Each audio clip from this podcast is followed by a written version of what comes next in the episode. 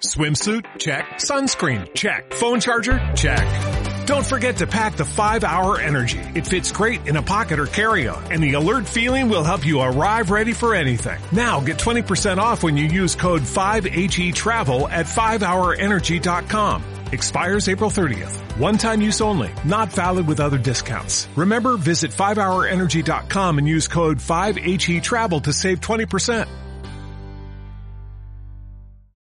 Un especial saludo a los que habéis estado siguiendo hasta hoy esta serie eh, sobre metodología, historiografía y teoría de, la historia. Hoy toca el episodio eh, 37, eh, es el primero de un bloque último de, temas de, nuestra serie eh, que tratan sobre preguntas y respuestas eh, cara a lo que tiene que ser el oficio de historiador en este siglo XXI. Hablaremos hoy pues de la fragmentación de la historia eh, como disciplina eh, en tiempos de globalización. Bien, empecemos como es costumbre mía eh, sobre la terminología. Por fragmentación entendemos la hiperespecialización, la eh, multiplicación de objetos, temas, líneas de investigación. Eh, nunca supimos tanto de tan poco. Y esto es mortal para la historia, lo, vamos a explicar. Vivimos, en todo caso, eso es eh, la evidencia empírica, una especie de Big Bang de nuestra disciplina en cuanto a esto, multiplicación de objetos, temas y líneas de investigación. Eh, pasa igual en el resto de las ciencias, de los saberes. Bueno, sí y no. Porque eh, el pasado, que es nuestro objeto de investigación, es único, lo sabemos, ¿no? Y difícilmente eh, divisible, ¿no? De manera que, que si la realidad histórica eh, se parcela, se altera de manera sustanciosa. Y, y, no es lo mismo lo que pasa con el mundo físico para las ciencias naturales. Por ejemplo, eh, tenemos el mundo, la parte subatómica de, de, de, la realidad física, la parte terrestre, donde rige la ley de gravedad, la parte eh, cósmica en relación con la historia del universo y cada una de ellas se suele enfocar eh, globalmente. Es cierto que hay, digamos, eh, intentos de una ciencia del todo, sobre todo la teoría de las tres cuerdas, pero mm, digamos que también existe una física global en esos tres campos que, de la realidad física que están bastante o muy separados, ¿no? aunque todos forman parte de una realidad externa o digamos externa e interna porque formamos también nosotros la humanidad parte de ella también es diferente eh, a la hora de hablar de otras eh, ciencias sociales porque se distinguen de la historia en que existe un, observador directo un, un investigador participante que, aporta voluntaria o involuntariamente la mirada global, cosa que para la historia eh, es, mucho más difícil porque naturalmente no vivimos, no estábamos allí cuando, cuando se produjeron los hechos históricos que, que nosotros investigamos, por lo tanto nos cuesta mucho más tener una, una, una imagen eh, global. ¿no? Eh, quiero decir con, con, todo esto que tenemos un problema con, con el problema con, con esto de la eh, hiperespecialización de nuestra disciplina, que es la herencia que dejó el siglo XX al siglo XXI. Mi, mi amigo François II en 1987 publicó L'Histoire en Miette, la historia en migajas sobre la historia de la anales, los últimos anales, pues que se estaban eso segmentando en diferentes temáticas, etcétera. Pero en realidad esto no es solo no fue solo una característica de los terceros anales, sino fue algo común a toda la historiografía contemporánea. Por lo tanto, rápidamente vamos a abordar la causalidad y la cronología de este proceso creciente de, especialización de nuestra disciplina.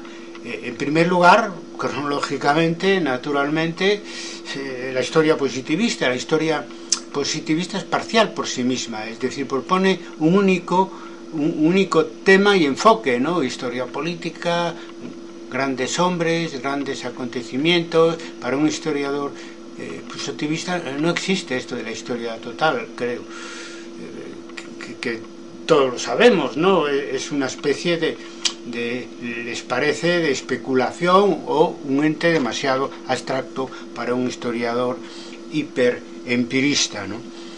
Eh, realmente el gran impulso que recibió en el siglo pasado la eh, hiperespecialización de nuestra disciplina se debe a, la escuela de anales, a, la historiografía eh, marxista, por dos motivos. Porque la, renovación que, de nuestra disciplina que implementaron se basaba en multiplicar el número de temas, o sea, nuevos temas de investigación, no tanto, ya lo expliqué eh, en la parte correspondiente de la historiografía del siglo XX, no tanto a un cambio de fondo epistemológico sobre el concepto de historia.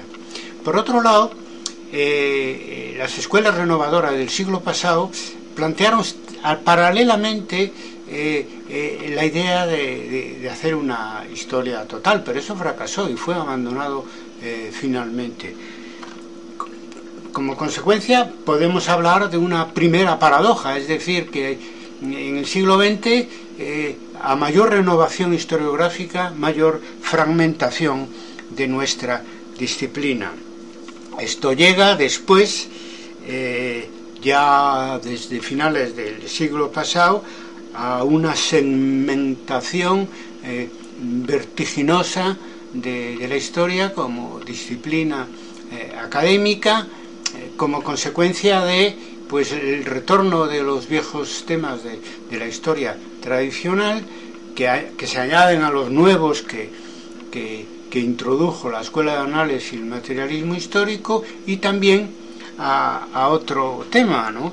y es que eh, se fue imponiendo lo que yo llamo un postmodernismo ambiental en el que todo vale y que ayudó también no poco a la multiplicación de, la temática de la investigación eh, histórica. de manera que esta aceleración eh, eh, especializada de, nuestra disciplina abduce a, los novísimos enfoques de investigación que hemos tratado en episodios anteriores, como introducir en la investigación histórica el tema de la oralidad, el tema del género, el tema de la, de la ecología, que al final cayeron en, la moda académica de la hiperespecialización y se redujeron con todo el potencial subversivo que tienen para, eh, para, para, para conseguir una, una nueva historia más global, se redujeron a, a una simple especialidad, bueno, que no es poco a poco cosa, pero somos mucho más ambiciosos en cuanto a nuestro objeto final de reconstruir lo más globalmente posible el pasado eh, eh, de la humanidad y de la no eh, por lo tanto, esto nos lleva a una segunda paradoja, es decir, que actualmente vivimos un auge de la bibliografía, de la fuente, del acceso rápido vía Internet a la bibliografía y a las fuentes, y por otro lado a la caída en, que se nota en, una buena parte de los nuevos historiadores de ese sentido, en nuestro caso diferido, de la globalidad que, es, diría yo, obligatorio para un historiador que se, que se precie. Es decir, que cada vez más los árboles nos impiden ver el, bosque. Es como si los historiadores fuéramos en una autopista en dirección contraria al movimiento histórico actual, que como sabemos eh, es de aceleración, no, no de la fragmentación, sino de aceleración de la globalización.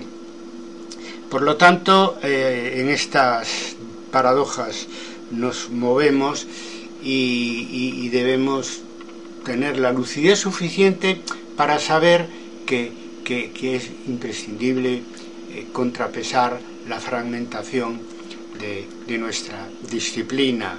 Es decir, yo creo que la gran tarea pendiente del historiador del siglo XXI eh, es ir más allá de esta hiperespecialización. Y, esto es la razón de ser del nuevo paradigma historiográfico, historiográfico que proponemos y, que, y, que, que practicamos. Y eso se ve ya pues en el año, hace 20 años, en el año 2001, en el punto quinto del Manifiesto Historiográfico Historia Debate que titulamos significativamente contra la fragmentación. Lo primero para la primera obligación para un historiador consciente del siglo XXI es tomar conciencia de, la parte negativa que tiene la hiperespecialización de nuestra, de nuestra disciplina, porque tomar conciencia de un problema es resolver el 70% de ese problema, se ha dicho, y con buena parte de razón. Y, por lo tanto poner en duda eso de que por el hecho de que haya mucha bibliografía, eh, eh, todo va bien. No todo va bien, porque eso es bueno, pero también es malo, porque se pierde eh, la coherencia y la unidad de nuestro objeto y porque cada vez resultamos más derrotados con ese de, en cuanto a conseguir ese objetivo de reproducir la globalidad de nuestros objetos de investigación. Urge, por lo tanto, reunificar la disciplina de la historia. El nuevo paradigma será global o no será. Porque, ¿qué pasa? Que, si no avanza en general la globalidad de la historia que se escribe en este siglo, pienso que fracasarán otras propuestas nuestras que, en fin, que tienen ya un consenso amplio, al menos en la parte más dinámica de nuestra disciplina internacional, como por ejemplo redefinir la historia como ciencia con sujeto, como por ejemplo la relación pasado, presente, futuro, como por ejemplo hacer una historia más pensada, como por ejemplo sin abandonar la vieja interdisciplinariedad, avanzar eh, eh, hacia la nueva interdisciplinariedad. Y al final, como se dice al final eh, en, el, remate de nuestro manifiesto historiográfico, nuestro objetivo final, es decir, conseguir, lo decimos con estas palabras, una nueva primavera para la historia dentro y fuera de la academia, porque debemos tener claro que como todo lo humano, las disciplinas también mueren. Bien, yo para saber más sobre cómo responder a la parte problemática eh, de, la, de, la, fragmentación de la historia, eh, os sugiero eh, volver, si los habéis visto, o, ver por primera vez el episodio número 23 sobre historia vista como historia global, los episodios número 24 y 25 eh, sobre historia digital, el episodio número 26 de esta serie de vídeos de vídeos breves sobre la historia mundial, sobre la historia globalista, como ahí decimos. De una manera más sistemática. Mm, esto de, lo que estamos hablando hoy, pienso, eh, está más ampliado en, el vídeo de mi conferencia en el tercer Congreso Internacional de Historia de Debate del año 2004, que lleva por título Historia de Debate, un paradigma global para la escritura de la historia. Bueno, por hoy nada más. El próximo episodio versará sobre la enseñanza de la historia en el siglo 21. Me despido. Sin historia no hay futuros. Ánimo y a seguir trabajando. Hola, buenos días, mi pana. Buenos días, bienvenido a Sherwin Williams. ¡Ey! ¿Qué onda, compadre? ¿Qué onda? Ya tengo lista la pintura que ordenaste en el ProPlus app. Con más de 6.000 representantes en nuestras tiendas listos para atenderte en tu idioma y beneficios para contratistas que encontrarás en aliadopro.com. En Sherwin Williams somos el aliado del PRO.